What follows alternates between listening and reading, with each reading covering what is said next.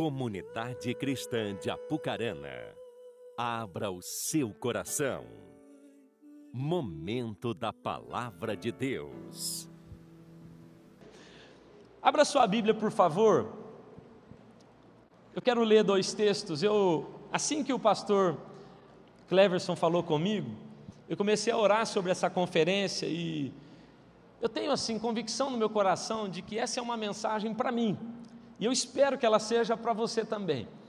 Mas eu tenho certeza de que essa é uma palavra para essa noite. Quando o pastor me falou que esse é o ano da expansão, fale para quem está do seu lado, esse é o ano da sua expansão, em nome de Jesus. Você precisa crer nos profetas dessa casa para você prosperar. A Bíblia fala isso, se você crê no profeta. Quando uma palavra dessa é liberada, irmão, nós precisamos agarrar ela. Se eu sou membro dessa igreja, eu estaria assim, esse, eu vou expandir até explodir esse negócio. Então, quando ele me falou esse tema, o tema dessa mensagem assim, tinha tudo a ver com o que Deus já vinha falando comigo, o tema desse ano, o tema dessa conferência, né? Expansão. Então eu quero ler dois textos com você, Gênesis 49. Gênesis 49, depois nós vamos ler também Isaías 54, que é a base para o ano de vocês, não é isso, pastor?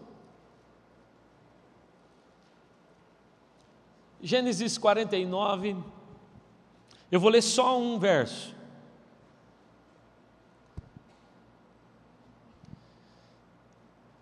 Eu quero que você perceba que Gênesis 49 é um momento em que Jacó está abençoando seus filhos, ele vem abençoando todos eles.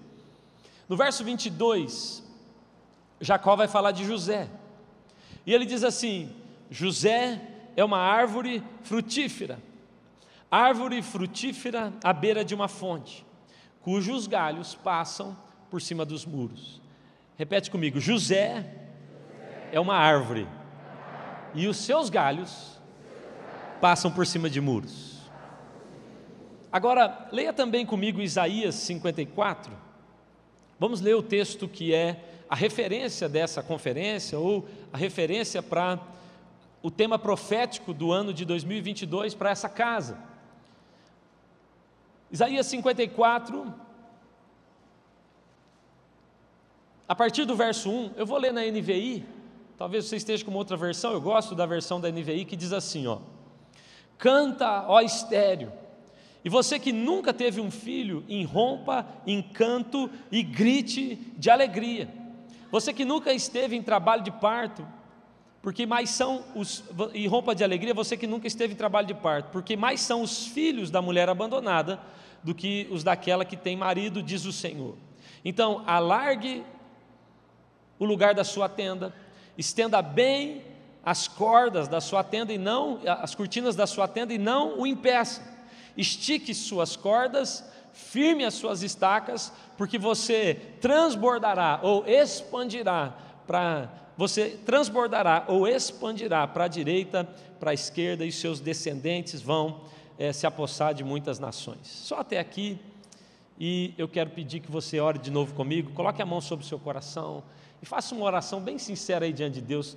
Peça a Ele que ministre a sua vida de modo assim, pessoal, personalizado. Eu tenho certeza que essa pode ser a noite da sua vida, sim. Ó mas precisa ser algo seu com o Espírito, não tem a ver com pastor, não tem a ver com conferência, é o quanto você está disposto a ser transformado pela palavra que é viva, a palavra que é dele.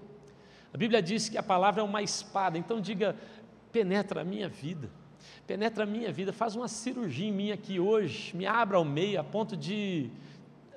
A ponto de poder perceber o que tem que ser arrancado de dentro de mim, o que tem que ser colocado em mim. Espírito Santo, nós estamos assim, ó, bem facinhos para o Senhor. Nós queremos te ouvir e praticar, e queremos nos mover, e queremos expandir, queremos ir além.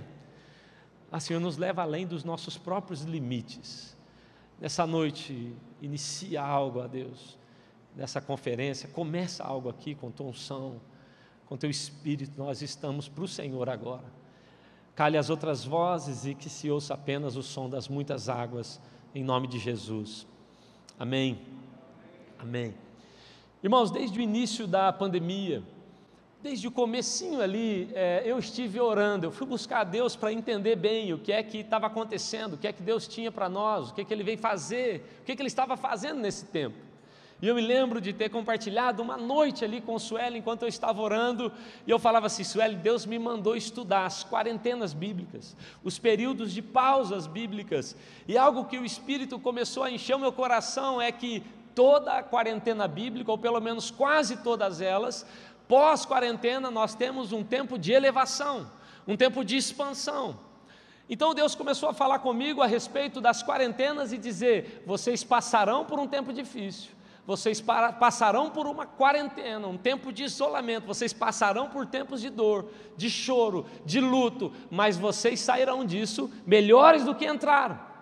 Se você perceber, irmãos, os períodos de quarentena na Bíblia, por exemplo, os 40 dias que chove no dilúvio, pós-dilúvio, o povo então está iniciando uma nova geração e agora eles estão bem. Agora há uma purificação sobre eles, porque pós-quarentena eles saíram melhor. Os 40 dias de Moisés na montanha, ele sai de lá, o seu rosto brilha, e agora ele tem uma palavra para as nações. Pós-quarentena, quando Golias ficou 40 dias gritando com o povo pós-quarentena. Agora você tem um rei, segundo o coração de Deus, que foi levantado. 40 dias de Jesus no jejum e nas tentações. Ali também no deserto, pós-quarentena, o povo de Deus está saindo melhor. Então, diga para quem está do seu lado, em nome de Jesus, o seu tempo de quarentena acabou e você sairá melhor, em nome de Jesus, você sairá melhor. Quando a gente olha para a Bíblia, a gente vai perceber que esses tempos difíceis, eles nunca destruíram o povo de Deus. Os tempos difíceis vinham para elevar, para melhorar. A cova não só não matou Daniel, como ampliou e expandiu ali a influência de Daniel naquele reino. A fornalha não só não matou, não pôde matar Sadraque, Mesaque e Abednego, como aumentou e expandiu a influência deles ali. A cruz não só pôde segurar Cristo, como também o expandiu e ele salvou toda uma nação, todo, todo mundo. O Egito não só não parou José, como também fez dele uma plataforma, José fez do Egito uma plataforma para tocar todas as nações da terra. Você está entendendo? Então eu quero afirmar, eu quero começar isso aqui dizendo: nós passamos por tempos difíceis, de sofreu com isso, passou por dificuldades, todos nós passamos, mas eu quero afirmar: estamos saindo disso, estamos saindo para viver algo maior. Repita comigo: algo maior. Essa é a afirmação que eu sinto no meu espírito de fazer. Sabe, irmãos, eu estive num summit de treinamento, talvez você tenha participado. E esse summit é mundial, então um pastor que estava ministrando, ele se chama Craig Groeschel, vocês já ouviram falar dele? Da Life Church, é um homem de Deus e é um cara, um grande pregador, mas ele também, ele é CEO de, ele é considerado um dos mais influentes CEOs nos Estados Unidos, de pequenas empresas. E ele estava falando sobre esse tempo que a, a gente vem passando. E ele usou uma expressão, se chama lidere no mergulho. Eu fui muito tocado por aquela mensagem. E ele estava dizendo, normalmente, ele diz: eu, eu tenho acompanhado empresas, então elas passam muita dificuldade para nascer, e depois elas vão subindo, vão melhorando, e, e os empreendimentos vão, vão ficando bons, e de repente eles estão aqui num lugar em que eles consideram o auge. Eles já estão agora com uma boa arrecadação, eles têm um bom rendimento, e eles consideram ali que eles estão no auge. Mas ele disse: as maiores empresas do mundo, Craig Grushel está dizendo, as maiores empresas do mundo, quando elas acreditaram que estavam estabilizadas, elas viveram um mergulho terrível na sua história. Ele dizia, e eles, quando eles acharam que estava tudo bem, de repente eles viveram um grande mergulho e passaram assim por momentos em acreditar que ia acabar, não vai existir mais é o fim dessa empresa. E ele diz: as pessoas que souberam liderar durante a maior depressão da sua vida, durante o maior mergulho da sua vida, durante o momento de maior tragédia da sua história, as pessoas que souberam, os líderes que souberam liderar durante o mergulho, ele falou: hoje são os donos das maiores empresas que você conhece no mundo. Quando ele falou isso, irmãos, aquilo entrou no meu coração como uma faca. Sabe por quê? Porque eu estava vivendo o meu mergulho. Eu estava olhando para a igreja, eu sou pastor de uma igreja linda e ajudo irmãos e pastores pelo Brasil e pelo mundo aí a liderarem, e eu estava vivendo o meu. Eu estava olhando e dizendo, eu não sei mais ser pastor, que negócio é esse? Abre igreja, fecha igreja. Eu não sei pregar para a câmera, como é que é isso? E eu não sei, irmãos, eu acho que eu vivi um tempo depressivo. Sueli me acompanhou nisso, porque eu não sabia, eu queria ficar em casa. Então, naquela hora, irmãos, isso encheu meu coração. Eu estava pensando, Cristo, Ele está aos 33 anos, e Ele está no auge da sua vida. E ali ele já é conhecido em todos os lugares, os gregos vêm para chamá-lo, para ele ser um grande, alguém influente nas nações. E quando ele está no auge, todos os conhecem, todas as pessoas já o conhecem, milagres por todos os lados, e de repente ele vive o seu mergulho. E ele desce, a Bíblia fala que ele morre, e ele passa três dias no seu mergulho, mas a Bíblia diz que depois de passar por isso, ele então se levanta e ao terceiro dia ele se torna agora o nome que está sobre todo nome, e aquilo começou a entrar no meu coração, e a Bíblia diz, e o Espírito Santo falava para mim: então, se morremos com Cristo, com Ele ressuscitaremos. Quando Jesus está no auge aqui aos 33 anos, ele fez muita coisa, mas ele não salvou ninguém ainda. Ele faz muita coisa, mas ainda não. Todo mundo está olhando e dizendo: esse é o mestre, esse é o grande mestre. Mas ele ainda não havia salvado ninguém. Quando ele passa pelo seu mergulho, quando ele entra na pior fase da sua vida, encarando a morte por causa de nós, quando ele passa pelo seu mergulho, ele se levanta e então ele salva todos nós. Eu quero afirmar isso a você: você não passou pelo seu mergulho à toa. O Senhor nos levou, e como nação e como nações, todos passamos pelo mergulho. Mas se nós entendemos o tratamento de Deus aqui no mergulho, nós então estamos prontos para nos levantar para a melhor estação da nossa casa, a melhor estação da nossa família. Eu quero afirmar que a igreja não será parada, em nome de Jesus. Nós só não vamos parar. E nós, como também iremos expandir, iremos para outros lugares. Sabe, irmãos, eu vi Satanás se levantar de um jeito nesses dois anos. É perseguição daqui, é decreto dali, um dia eu estava em casa, numa reunião, as pessoas me ligaram desesperadas, dizendo: Pastor, entrou um cara na igreja com uma foice, ele está aqui para te matar. E ele gritava: Cadê o pastor? Estava tendo uma gravação na igreja, eu estava em casa, numa reunião online. Ele vai te matar. Colocaram seguranças na minha casa, esse cara sumiu. E eles vieram falar comigo, pastor, e agora? Eu falei: Agora normal. É assim, Satanás está se levantando para nos ameaçar e tentar nos fazer coagir e colocar em nós medo e tentar parar a igreja, o que ele não sabe é que a igreja de Cristo é imparável. E nós não só não vamos parar, eu quero afirmar isso aqui. Satanás não só não terá o poder de nos parar, como também ele não terá o poder de nos ver expandir em nome de Jesus. Amém? Não só não pararemos, como vamos expandir em nome de Jesus. Eu estava preocupado quando eu vi aqueles radicais islâmicos tomando Cabul, tomando Afeganistão, eu estava preocupado. Era uma madrugada, meu coração apertado por causa daqueles irmãos. Vocês viram aquelas cenas? Gente colocando criança em cima do muro, gente agarrada no avião. Vocês viram aquilo, irmãos? Isso não pode ficar normal para nós. Eu estava madrugada assim, angustiado, chorando por aquilo. Um pastor que eu respeito demais, ele me mandou uma mensagem. E ele é uma dessas pessoas que anda o mundo todo. Eu mandei uma mensagem para ele falando: estou aqui orando por isso. Ele falou: vou te ligar. Madrugada ele me liga por vídeo. Ele falou: o que, que aconteceu, Cezinho? Eu falei: estou angustiado, vendo isso acontecer. O que está acontecendo? Ele falou: pode ficar tranquilo. Eu estou em contato com missionários lá no Afeganistão. Eu estou em contato com aquele povo lá no Afeganistão. Pastor Elias Dantas, conhecem ele? E ele falou: e eu vou te falar, Cezinho, os crentes se posicionaram. Os líderes que eu conheço lá disseram nós não queremos ir embora, nós não queremos voltar para o Brasil, nós não queremos ir para os Estados Unidos, nós vamos ficar. Essa é a grande janela de oportunidade da gente pregar Cristo para esse povo nosso que está sofrendo. Ele disse: Sabe o que é, Cezinha? Se, os, se o movimento islâmico tivesse dando comida, tivesse dando flores para o povo, isso seria um problema.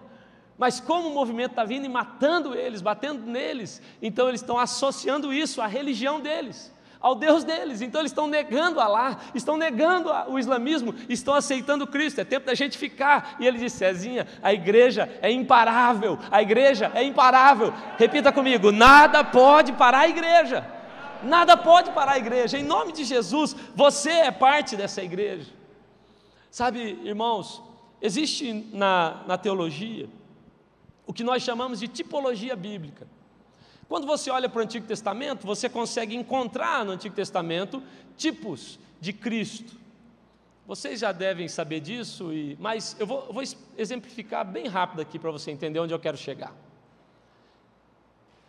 Então você olha para o Antigo Testamento, você vai encontrar, por exemplo, Abraão, é uma referência de como Cristo seria. Moisés é uma referência de como Cristo seria. Davi é uma referência de como seria o coração de Cristo. Mas o tipo de Cristo do Antigo Testamento que eu mais amo é José. Na minha opinião, José é o tipo de Cristo que a gente encontra ali, a referência de Cristo mais próxima, mais clara. Eu vou te explicar. Eu escrevi uma lista uma vez de trinta e poucas coisas, mas vou te falar algumas. Primeiro, o nome de José e o nome de Jesus são muito parecidos no original. Mas, assim como José foi o filho amado do seu pai, nós também sabemos que Cristo é o filho amado do pai. Assim como José foi para o Egito sem querer, Cristo também foi para o Egito sem querer. Assim como José foi traído pelos seus irmãos, Jesus também foi traído pelos seus irmãos. Assim como, por causa de José, os irmãos foram abençoados, assim também, por causa de Cristo, nós somos abençoados. Assim como José foi condenado e colocado ao lado de dois ladrões, dois condenados, lembra do copeiro e do padeiro? Assim também, Cristo está na cruz ao lado de dois ladrões. Agora a última, eu podia citar, nós temos 38, 30 e poucas, mas eu vou terminar para você poder entender. Você sabe qual foi o nome do irmão de José quando os irmãos disseram, vamos matar, um irmão falou assim: não vamos matar, não, vamos vender. Você sabe qual é o nome desse irmão que disse, vamos vender?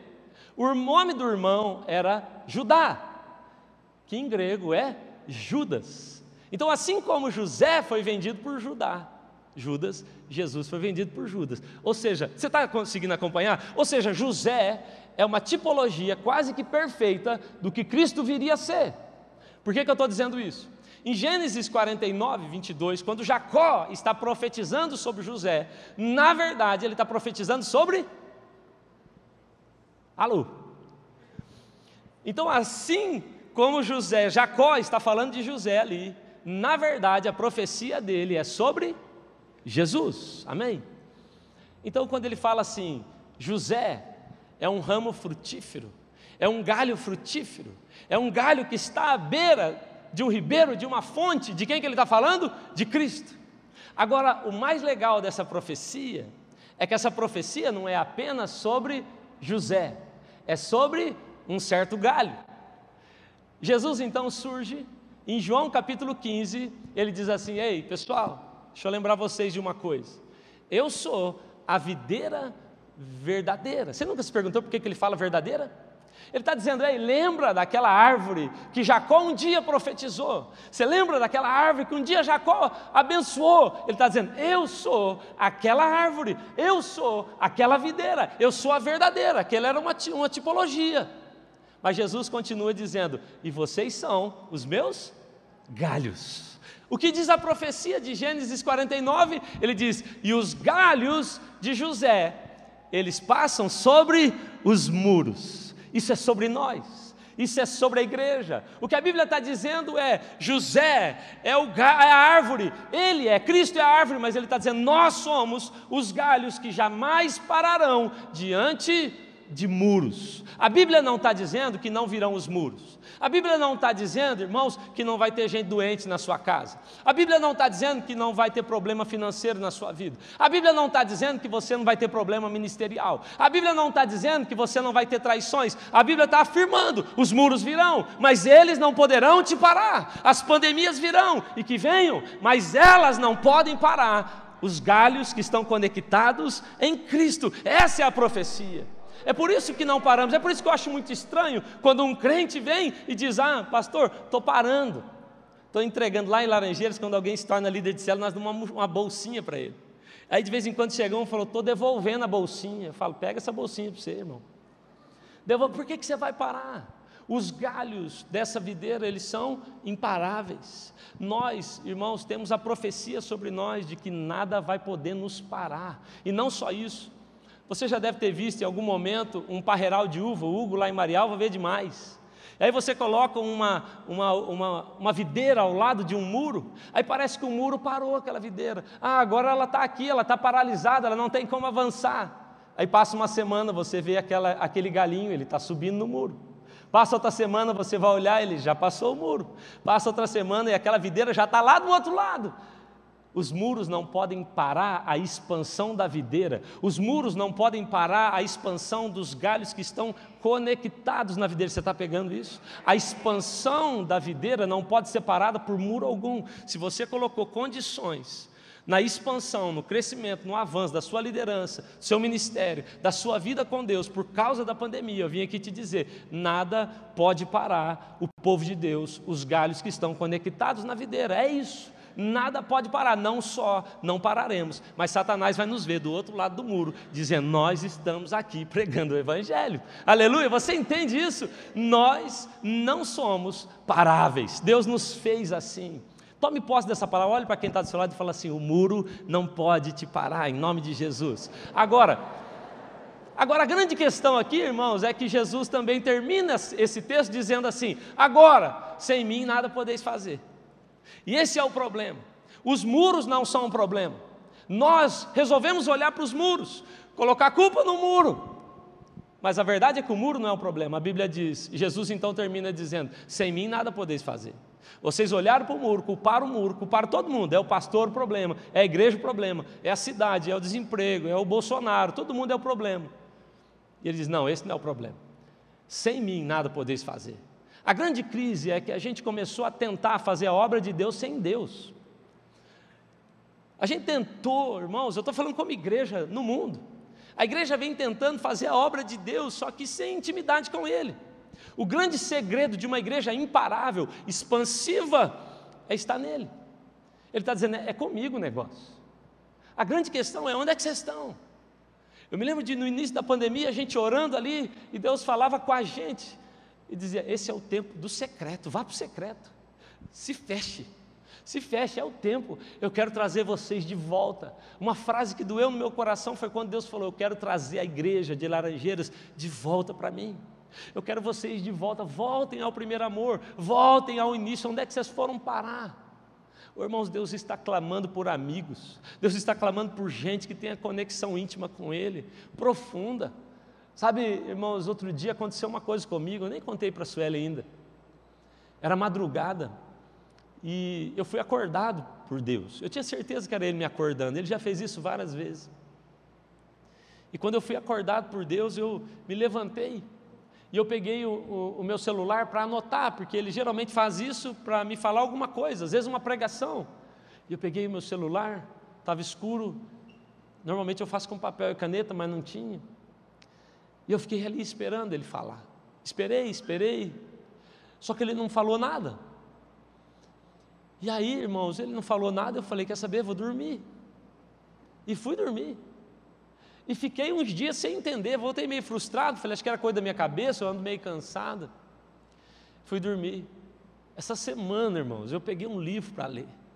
E eu estou lendo um livro e um pastor, ele conta exatamente uma história assim. Ele fala: Eu acordei fui, Deus não falou, eu fui dormir. E eu estou lendo aquele livro assim, ó. O que, que acontece? E ele falou, e de repente, uma amiga minha, eu comentei com ela, aconteceu isso comigo, e então eu fui dormir e ela deu risada. E ela começou a ministrar o coração dele e falou: Deus me disse que ele não tinha nada para te falar. Ele só queria que você ficasse ali um pouquinho com ele. Irmãos, eu perdi isso. Eu, eu, perdi, eu fui dormir, eu voltei a dormir, porque eu achei que ele ia me falar, eu ia escrever, eu ia pegar alguma coisa. Deus está procurando corações que possam ser amigos dele, que tenham conexão, intimidade, profundidade nele, porque sem mim nada podeis fazer. A igreja mais poderosa do mundo é a igreja mais poderosa no secreto. A igreja mais poderosa aqui fora é a igreja mais poderosa no secreto. Eu vejo pessoas dizendo assim: não, mas eu falo com Deus o dia inteiro. Eu estou o dia inteiro falando com Ele. Ó, estou fazendo, estou dirigindo, estou falando. Eu estou cozinhando, eu estou falando. Quantos aqui falam com Deus o dia inteiro? Levanta a mão. Louvado seja Deus, isso é bom. Agora, irmão, se eu estiver falando com você, você ficar no celular o tempo inteiro. Se eu estiver conversando com você e você ficar mudando de canal, fala, olhando para outros lados, eu não vou gostar. Tem uma hora que a gente tem que se fechar. Tem uma hora que a gente tem que parar e falar: o que, que o senhor quer falar comigo? Eu e Suelen, nós somos casados já há 15 anos. Irmãos, e tem muita coisa que a gente faz publicamente. Nós estamos aqui, mas existem coisas que vocês nunca saberão. Meu casamento não é sustentado por aquilo que eu faço publicamente, ele está sustentado as, pelas conversas, pelo relacionamento que a gente tem em intimidade. A gente está tentando sustentar um relacionamento com Deus só publicamente. Eu estou andando, eu estou falando. Irmãos, vá para o secreto. Eu estou dizendo a você, esse é o tempo em que os muros não nos pararão, aleluia. Mas eu estou dizendo, o muro não vai parar, aquele que está conectado na videira, não é para qualquer um, porque sem mim nada podeis fazer. Você quer ter um ano expansivo?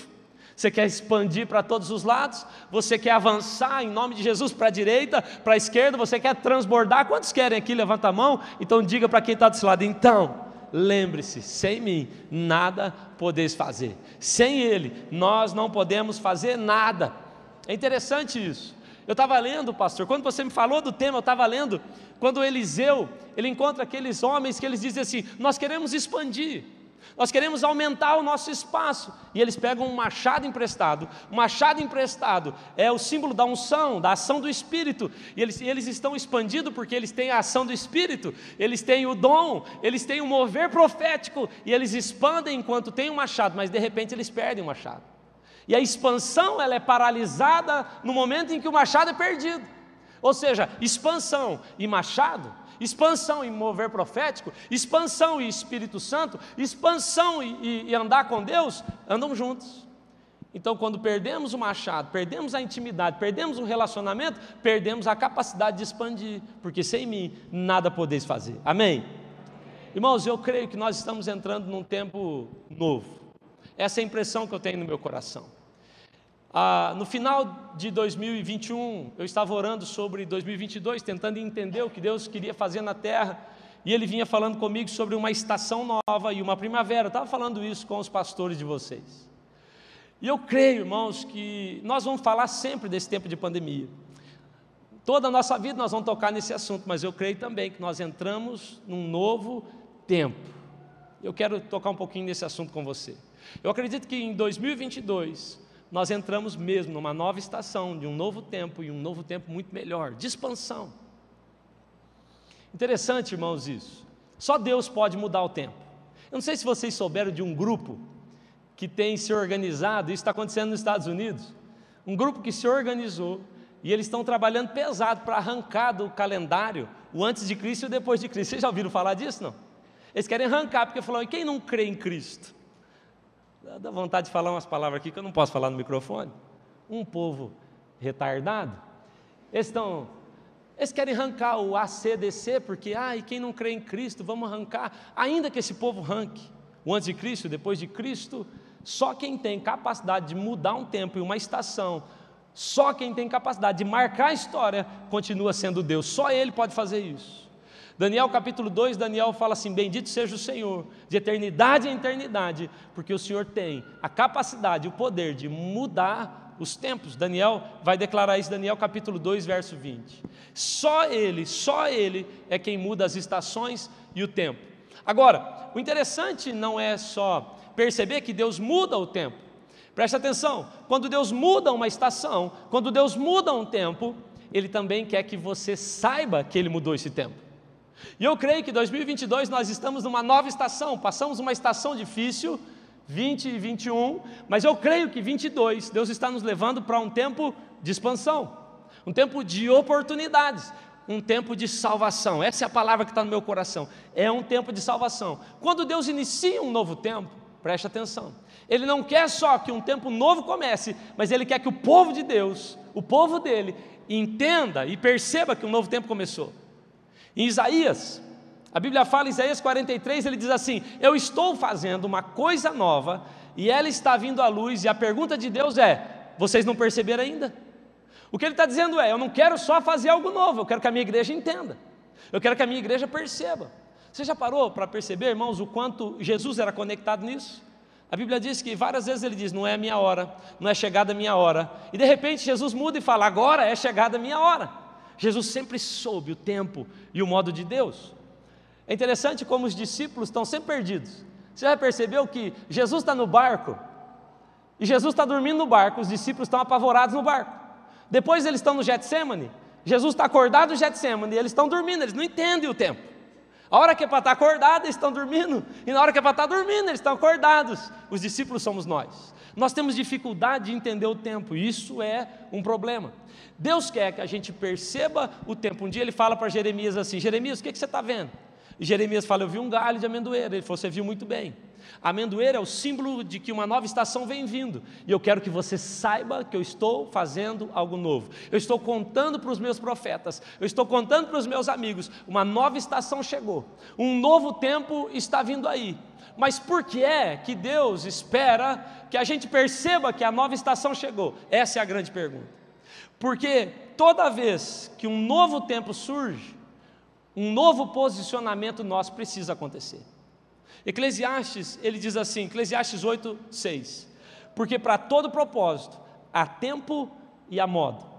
Se um novo tempo de Deus for iniciado, e a igreja dele não mudar o modo, a gente pode perder coisas preciosas. Vou, vou exemplificar para você. Eu sou casado, esse é o meu tempo, tempo de casado. Agora, se eu quiser viver no modo solteiro, vai dar certo? Apesar de ter a bênção de viver no tempo de casado, que é um tempo muito bom, eu posso perder toda essa bênção se eu viver no modo solteiro. Eu tenho filhos, eu tenho dois filhos maravilhosos.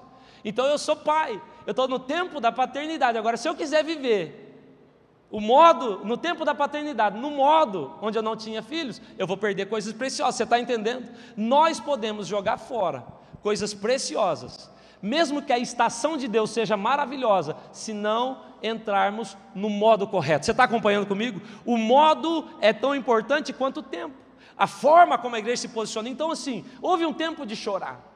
Passamos por dois anos chorando, escondidos nas nossas casas. Ok, foi o tempo de esconder, foi o tempo de vir para dentro, foi o tempo de chorar. Mas o Senhor está dizendo: Ei, estéreo, levanta e começa a gritar e começa a cantar, porque agora o tempo novo chegou e agora o modo novo tem que vir junto. Você está entendendo?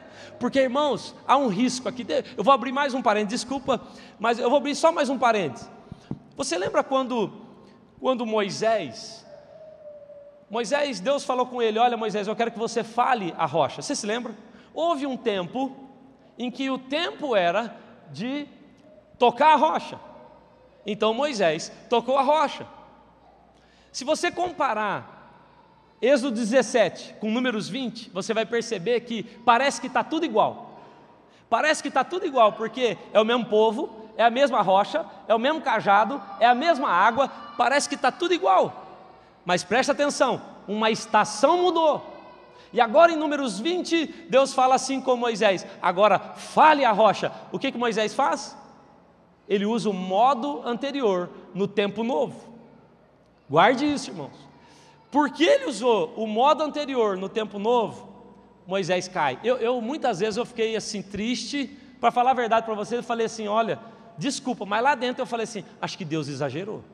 Você nunca pensou assim quietinho para não pecar? Você fala, não, rapidinho, só pensei, mas bobagem, Deus, perdão. Mas eu fiquei olhando pensando assim, oh, esse homem, Moisés, ele fez coisas para Deus demais. Fez ou não fez? Ô oh, gente, cuidar daquele povo, aquela igreja, olha, que povo terrível, hein? E ele ficou firme, Moisés foi firme. E aí agora, Deus, esse negócio de bater, bateu, bateu, Senhor, passe e sair para frente. Daí Deus falou: Não, você não me honrou, você está fora. Cara, Moisés, e eu fiquei assim muito tempo pensando, oh, exagerado, hein?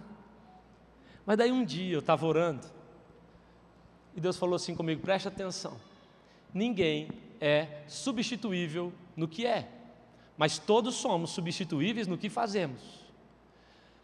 Eu nunca, eu nunca vou substituir você, você é único, mas o que você faz, eu posso substituir a qualquer momento. Moisés tentou aplicar o modo antigo no tempo novo. Agora preste atenção nisso. O primeiro lugar que o povo de Deus devia conquistar para a expansão e a conquista do reino era Jericó. Quando eles chegam em Jericó, Jericó era conhecida por a grande rocha. Repita comigo, a grande rocha. Em Jericó era o primeiro lugar quem está liderando já não é mais Moisés, é Josué, porque Moisés acabava de ter sido substituído. Porque em Jericó eles não tocariam a rocha, eles falariam a rocha.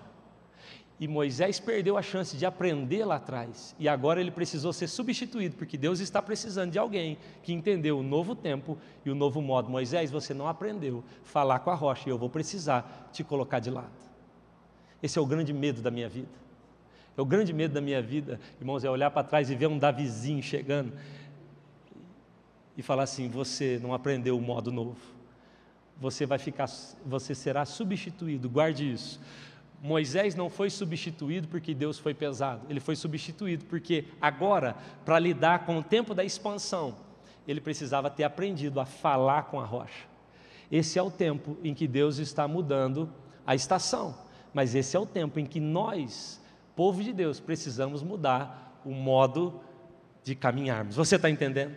Há um novo tempo e há um novo modo. Me ajuda a pregar, fala para quem está do seu lado, porque há um novo tempo você terá que mudar algumas posturas. Há coisas que já não caberão mais, há coisas que já não estarão mais à sua disposição. Ok. Quando nós chegamos em Isaías 54, algo aqui muito legal, porque é exatamente um tempo de transição. Isaías 54 foi escrito no período pós-exílio.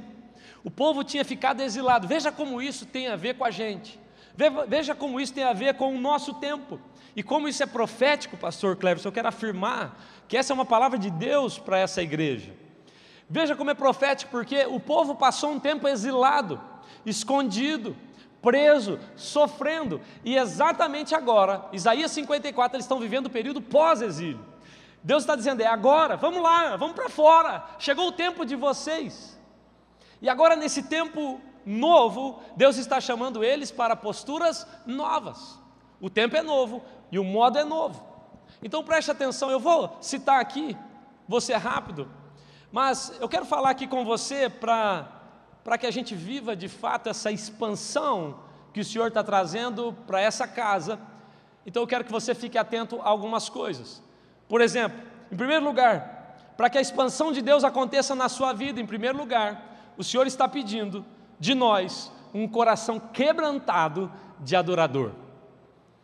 Porque lá em Isaías 54, antes de falar de transbordar, antes de falar de expandir, antes disso, o Senhor está falando, canta alegremente, ó estéreo. O interessante, irmãos, é que ele não está falando apenas para cantar, ele está falando de exagero, ele está falando de extravagância, porque ele diz assim: canta Irrompa em canto, grite de alegria, você que nunca esteve em trabalho de parto. Ele está dizendo: Eu estou chamando você para uma transição. Você chorou demais, você sofreu demais. Eu sei que o seu luto existiu. Eu estive com você lá, mas eu estou te dizendo: agora é o tempo de gritar. Agora é o tempo de celebrar. Agora é o tempo de pular. Eu estou te chamando para isso. Agora, o interessante aqui, irmãos, é que Deus está chamando a estéreo para fazer isso. Esse é o problema para mim, porque Deus não está falando com alguém que já teve filhos. Vamos celebrar. Não, Ele está falando ainda com uma mulher que é estéreo, mas que confia na palavra dele. O coração quebrantado, preste atenção, não tem a ver com alguém que já recebeu tudo de Deus, mas tem a ver com alguém que confia plenamente na palavra dele. Se esse é um ano de expansão, pastor, eu vou viver essa expansão, ainda que agora, nesse momento, não esteja nada bom para mim. Hoje eu olho para mim, eu sou uma estéreo. Hoje eu olho para mim assim, eu perdi meu pai, eu perdi meu irmão, eu, eu perdi meu trabalho. Hoje, pastor, falar em cantar, em celebrar, parece loucura. Mas eu sou um adorador. Eu confio uma estéreo para cantar. Ele não está chamando alguém que já deu a luz. Ele está dizendo, você dará a luz. Começa a cantar antes de dar a luz. Isso é um coração quebrantado. Você não, você não consegue fazer isso. Você não vai. Irmãos, antes do Lucas nascer, nós vivemos uma experiência assim, eu e Sueli. Nosso primeiro filho se chama Lucas, hoje ele tem seis anos.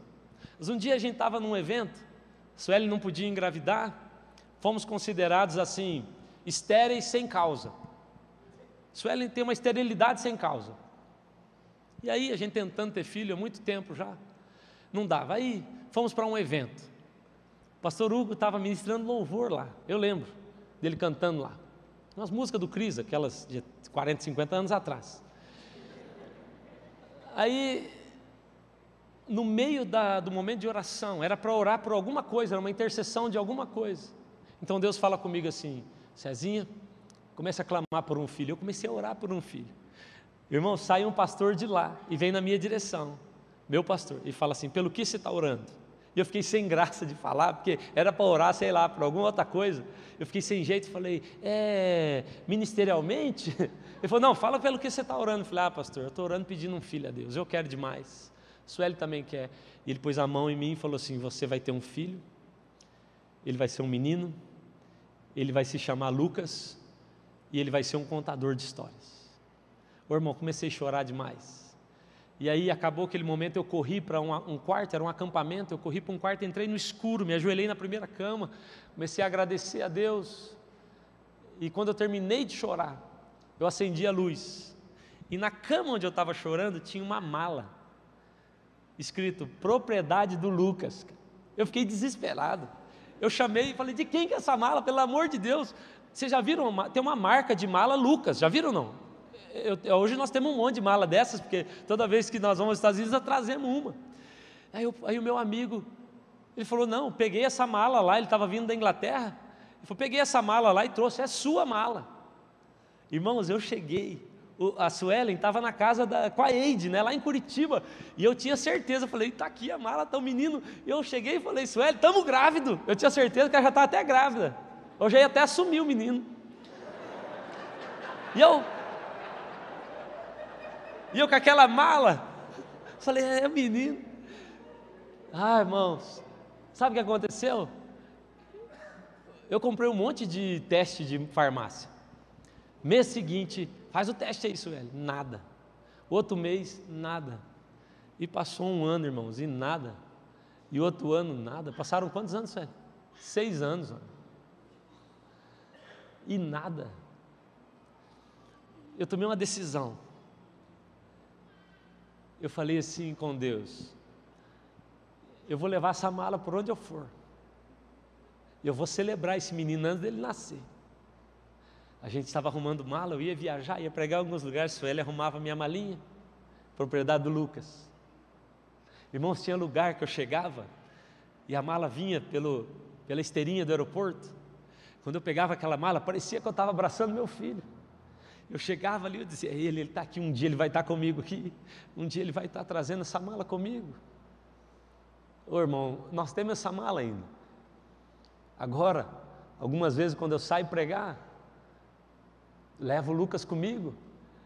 E aí eu chego nos lugares agora, aquela mala que eu carreguei por muito tempo, agora aquela mala é carregada pelo próprio Lucas, que eu celebrei antes dele nascer. Ô irmão, se você tiver a capacidade de ter um coração quebrantado e adorador, o Senhor está preparando o tempo de expansão para você.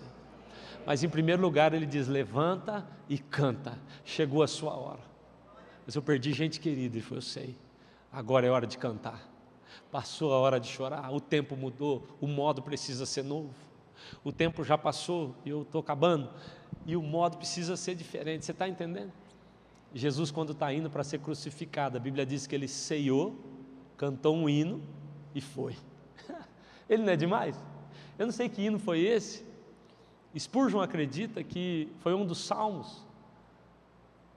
Abacuque, quando ele fala, ainda que a figueira, ainda que a videira, ainda que todas as coisas, quando ele termina, ele escreve: entregue isso aqui para o músico que toca instrumentos de corda.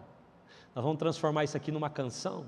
A minha dor não vai virar uma expressão de autopiedade, ela vai virar um instrumento de louvor e adoração ao meu Deus. Ele está pegando as nossas lágrimas, guardando num odre Odre não é lugar de lágrima, odre é lugar de vinho. Ele está pegando a sua lágrima e está fermentando ela. E se você puder cantar nessa hora, daqui a pouco você vai começar a tomar do vinho que ele tem para a sua vida. A expansão vai chegar. Em primeiro lugar, o Senhor está procurando alguém estéreo agora, dizendo: hoje eu não tenho nada, hoje eu não tenho motivo, hoje eu não tenho como, mas hoje eu vou começar a te adorar, como se tudo já estivesse dando certo.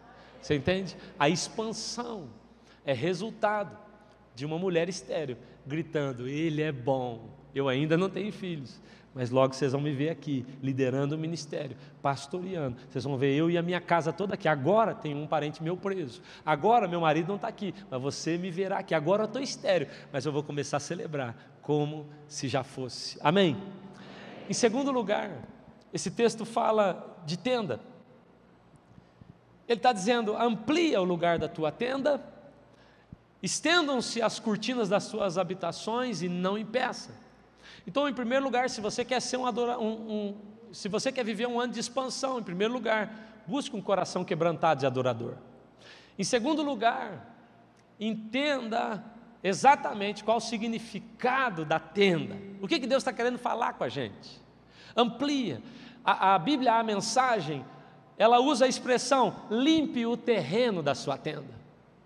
Em segundo lugar, irmão, se você quer entrar num tempo de expansão, lembre-se disso: nada novo surge em meio a pendências. Nada novo de Deus virá em meio a pendências. Começa a limpar o terreno. Tem coisa aí guardada, começa a limpar esse terreno. A gente, a gente acredita, irmãos, que vai dar assim: ah, Deus, Deus conhece meu coração, eu vou avançando, tem um monte de coisa amarrada. Não vai. Não adianta. Você já deve, ter, deve se lembrar de quando Josué, eles estão para entrar na terra prometida, eles estão chegando e Deus fala: ei, ei, para aí. Está todo mundo sem aliança aqui. Pega, faz faca de pederneiras e eu vou circuncidar todo mundo aqui. Porque vocês não vão entrar no meu tempo de expansão sem antes resolver pendência comigo. Ah, mas é coisa pequena, ninguém está vendo, é da minha intimidade. É, mas eu vou resolver, senão vocês não entram. Ele faz todo um exército parar antes de entrar no tempo da expansão para resolver pendências lá atrás. Mas vai doer. E para circuncidar dói. E para circuncidar sangra. E para circuncidar tem que expor a nudez, a minha liderança. É assim mesmo. Vai ter que fazer. Senão não entra. Senão não vai. A gente acha, irmãos, que Deus, porque Ele é amor, porque Ele é bom, a gente acredita que Ele também vai é, atropelar processos na nossa vida. Ele não é assim. Ele é Deus de processos. Então guarde isso. Em primeiro lugar, lembre-se que para ampliar a sua tenda, dá uma limpadinha no terreno. Ajusta, ajusta tudo, irmãos, ajusta todas as pendências. Quando a Bíblia fala de tenda, ela está também nos lembrando que nós não somos daqui. Ela está lembrando a gente que isso tudo aqui, irmão, vai passar um dia, que o nosso tesouro tem que estar no céu. A tenda falava de mobilidade de movimento. Eu estou aqui, mas eu posso ir para lá, eu estou ouvindo do Espírito, e onde Ele me mandar, eu vou.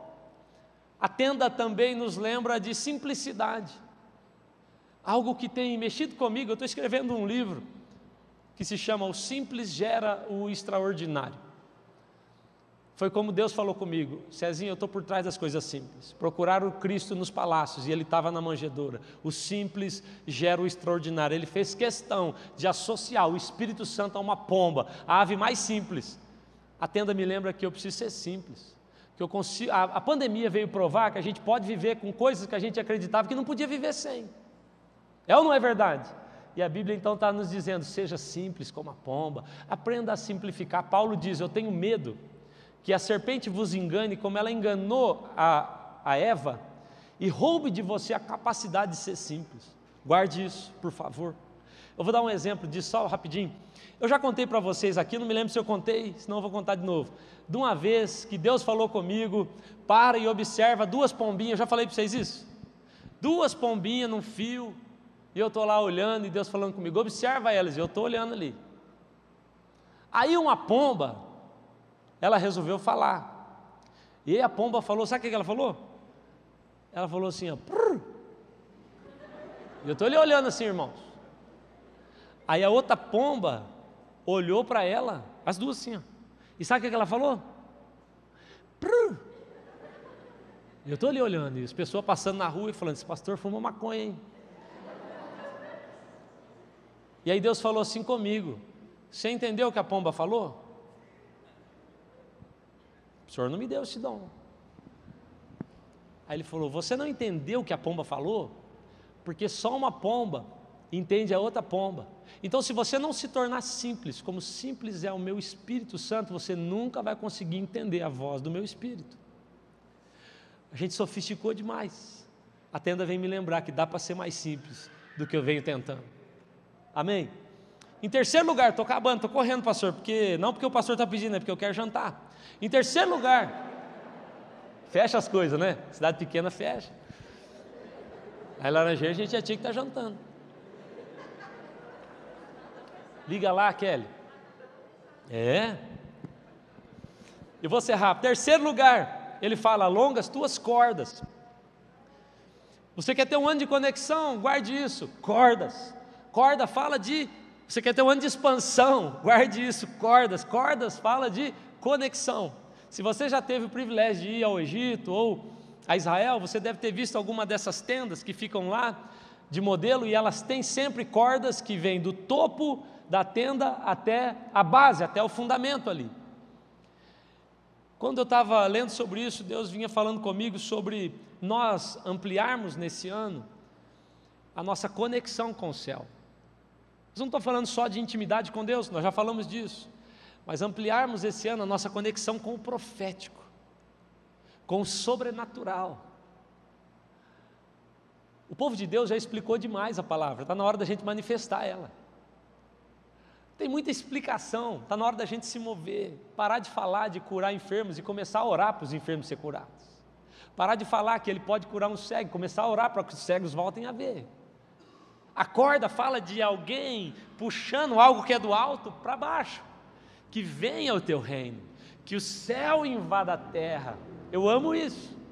Eu tenho pensado que se a gente quiser ter um tempo de expansão, porque nós não conseguimos gerar expansão. A expansão é gerada pelo Espírito, é Ele quem faz isso. Mas se nós quisermos ter um ano de expansão, então eu quero te convidar a olhar para o céu e agarrar a sua corda e dizer que venha o teu reino, que seja feita a sua vontade, que o céu invada a minha célula, que o céu invada a minha vida, que o céu invada. Irmãos, um dia Jesus está passando por uma árvore a figueira, você sabe a história, não era tempo de dar fruto, e ele está passando por aquela árvore, não era tempo de dar fruto, e ele amaldiçoa a árvore, e eu penso o quê? Que Jesus bravo, não era tempo de dar, porque que ele queria? Se não é tempo, não dá.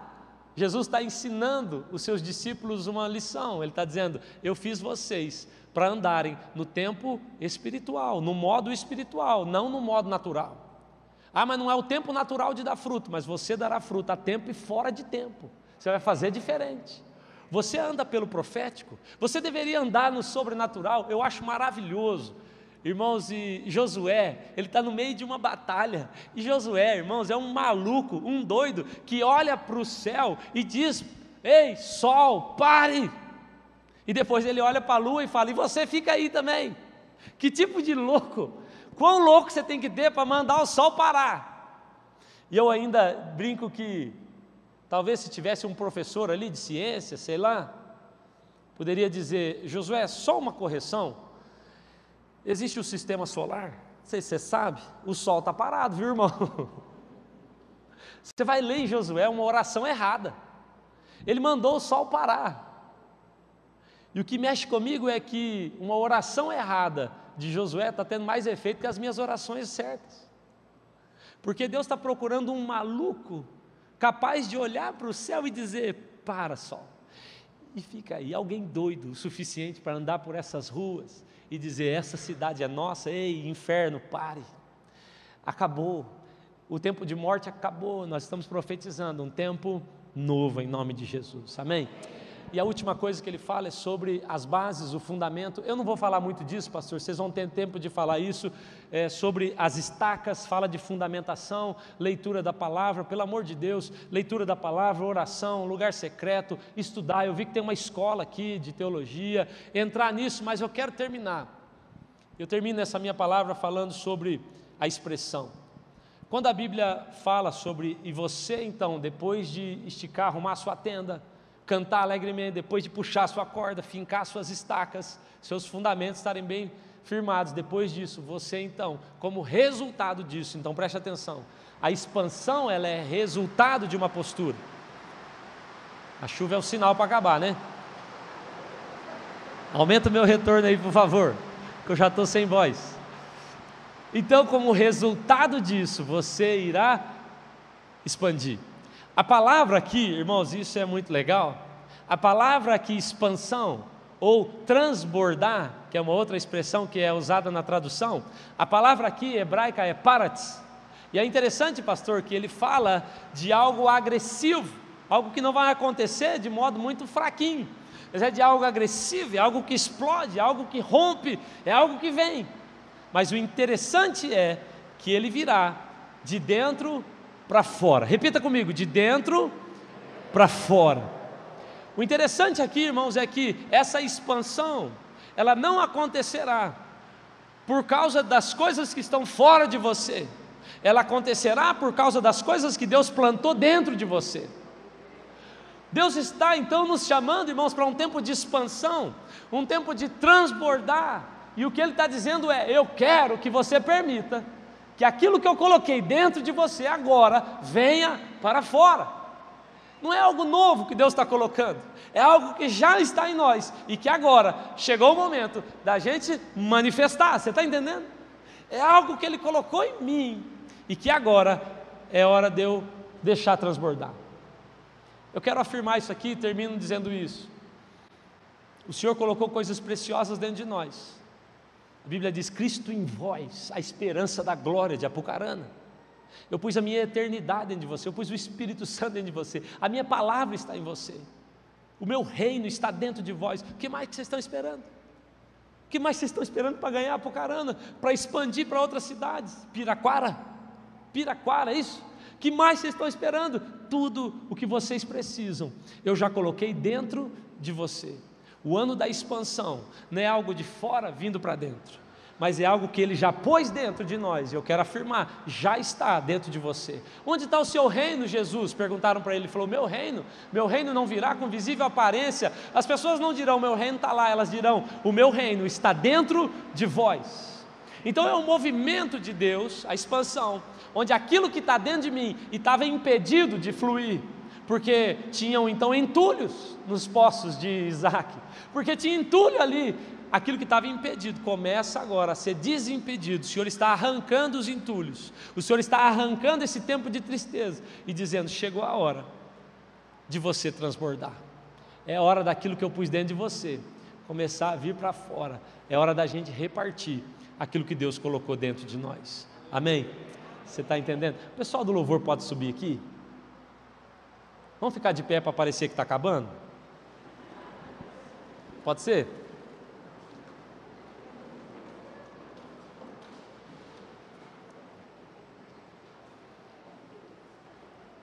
eu já vou acabar.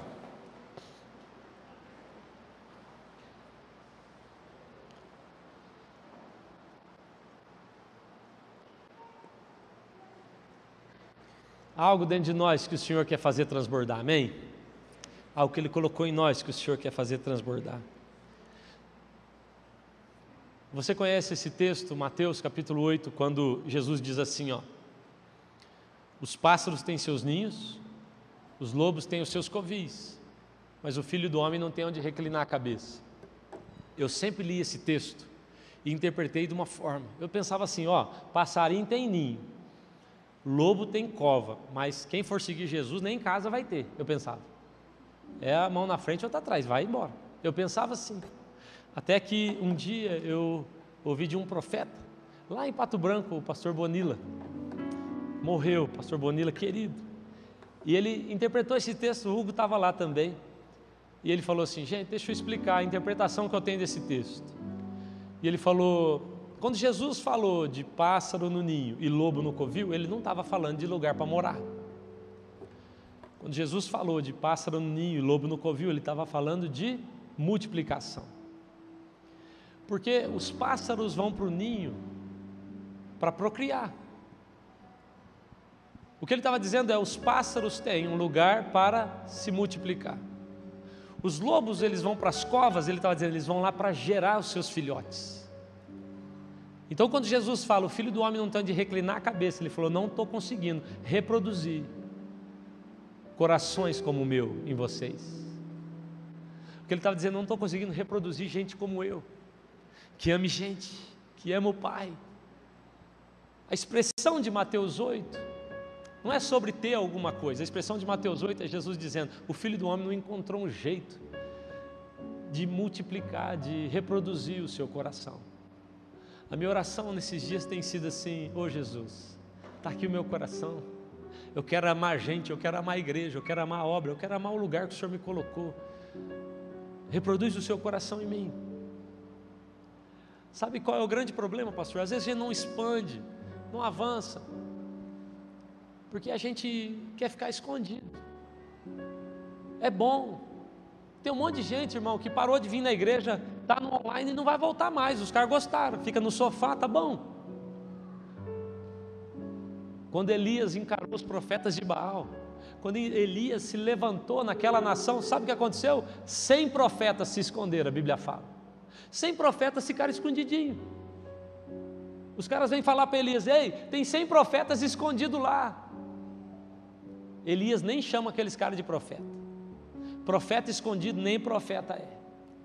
Eu quero te chamar a um tempo ousado eu quero te convidar, irmão, junto comigo. Eu estou crendo nisso. A visão que Deus me deu, pastor, para 2022 foram de portas e janelas. Era assim que eu via. O tema do nosso ano lá em Laranjeiras e na Rede Zoe é o ano da oportunidade. E o nosso, a nossa logo é uma porta, uma janelona assim, que é o que eu estou vendo. Os profetas escondidos nunca vão experimentar isso. Esse é o tempo dos profetas de verdade dizerem: Eu estou aqui, reproduz seu coração em mim, eu não vou ficar escondido. O Senhor mudou o modo, o Senhor mudou o tempo, então eu vou mudar o modo.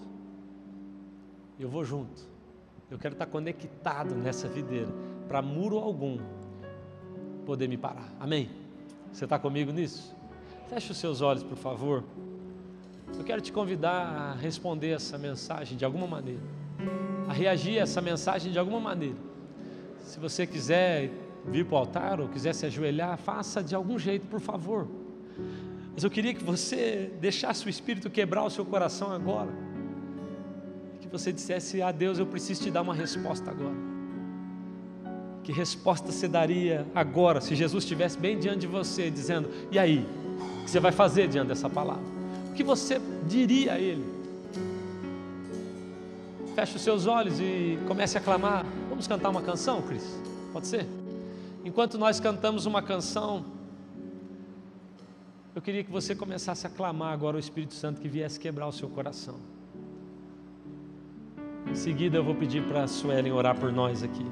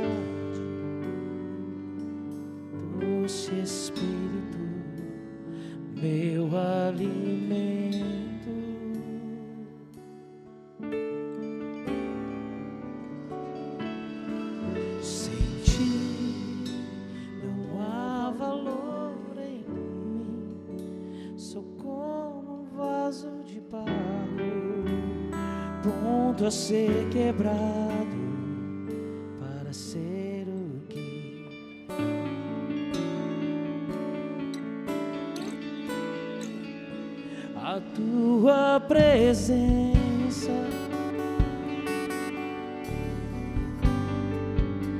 é tudo que eu preciso.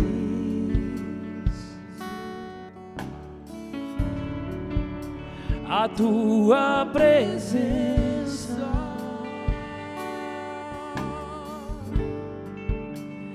meu maior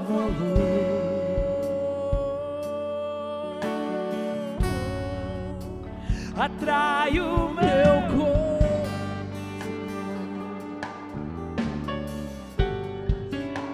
atrai o meu coração.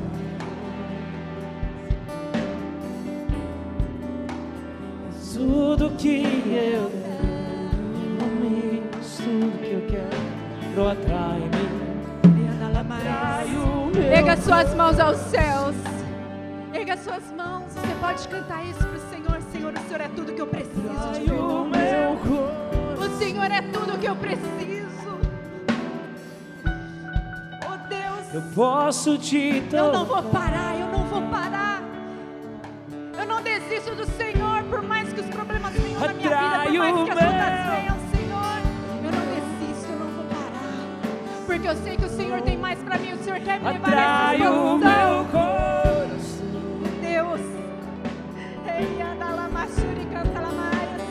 Tudo que eu quero. Irmãos, enquanto eu orava por essa conferência, eu buscava a presença de Deus e sobre, sobre esse tema, e orando em oração, Senhor falou comigo. Quando o texto base de Isaías, texto base de vocês para esse ano, quando ele fala sobre alargar as tendas, as suas fronteiras, ele está falando sobre esticar, ele está falando sobre esticar as cordas da tenda. E o Espírito Santo falou claramente comigo: esse é um tempo para ser esticado. Irmãos, essa igreja vai passar por um tempo onde todos aqui serão esticados. Vocês serão esticados como igreja. E vocês serão esticados pessoalmente, individualmente, porque essa palavra do ano da expansão é uma palavra para a igreja, mas é uma palavra individual, é uma palavra para cada um, é uma direção de Deus para a sua vida pessoal. E eu quero dizer isso para você: você vai ser esticado, ou seja, você vai ser testado no seu limite. No seu limite. E coisas que você pensava, isso eu não vou conseguir, isso é demais para mim. Você vai perceber que você vai conseguir. Você vai ir um pouquinho além. Você vai um pouco mais. Você fala, agora eu cheguei no meu limite. E Deus vai dizendo: não, pode esticar mais um pouquinho, você vai conseguir. Sabe por quê? Porque é promessa do Senhor. Eu vou expandir, eu vou alargar. Ele precisa fazer isso, irmãos. Porque assim que expande, assim que estica, assim que al- alarga, cabe muito mais. E o que Deus tem para derramar sobre esta igreja e sobre a sua vida é muito, é muito, é transbordar é transbordar.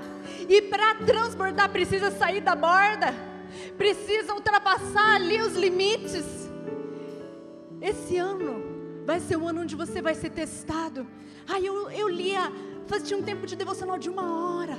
Então, a partir de agora, você mesmo vai começar a fazer esse teste, ó. Então, eu vou um pouquinho mais. Então, vou uma hora e meia, duas horas. Esse ano você vai ser esticado no seu amor por Deus. Sabe, queridos, um dos maiores testes que a gente passa sobre ser esticado é quando as lutas vêm sobre a nossa vida. Quando ela vem e a sensação que a gente tem, eu não vou conseguir, Senhor, passar por essa, por essa luta. Eu não vou conseguir passar por essa dificuldade. Mas eu quero hoje, em nome de Jesus, te convidar a fazer um propósito diante de Deus. Eu não vou desistir. Eu não vou passar. Mesmo que na hora de ser esticado eu sinta dor. Mesmo que na hora de ser esticado eu sinta vontade de parar e diga eu não consigo mais.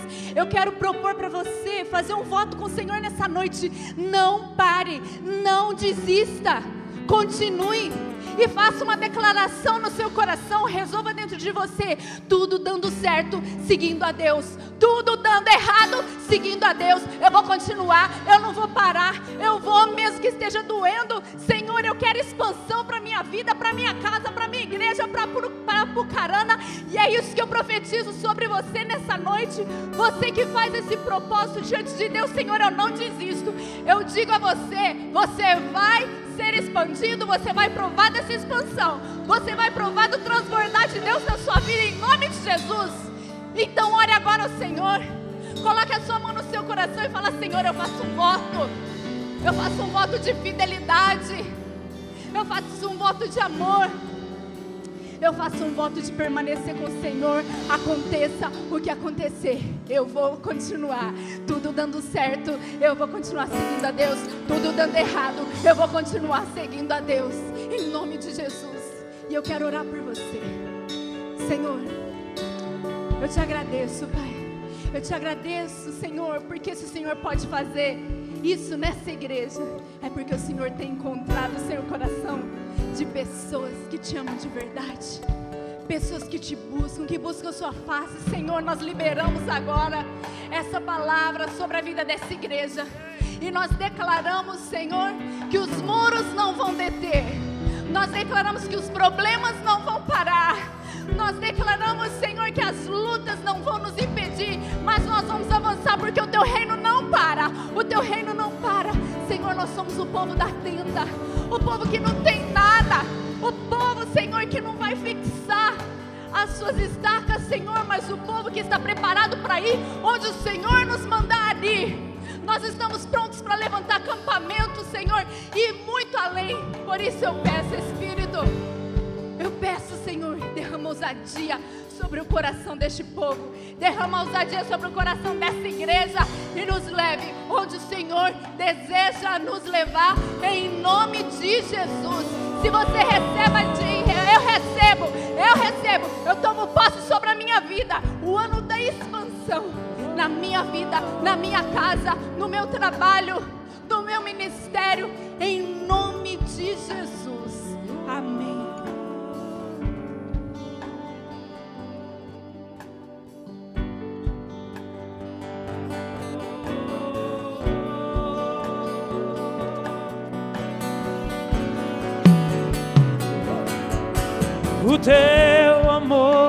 Como de um pai de um irmão, como as garras de um leão, assim como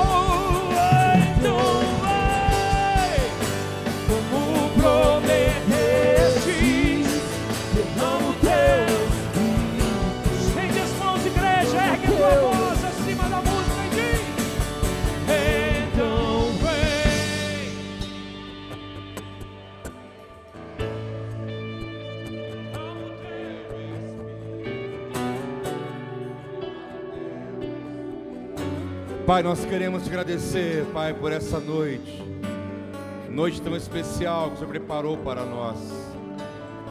Deus, nós te adoramos, te bendizemos na beleza da tua santidade.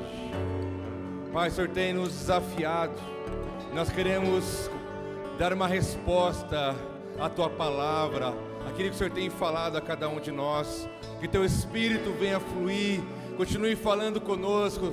Continue, meu Pai, nos ministrando. Continue, meu Pai, falando nesses dias.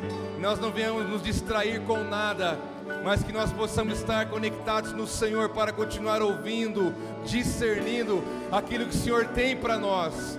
Eis-nos aqui, meu Pai. Fala a tua igreja, nos conduza pelo teu Espírito e pela tua palavra.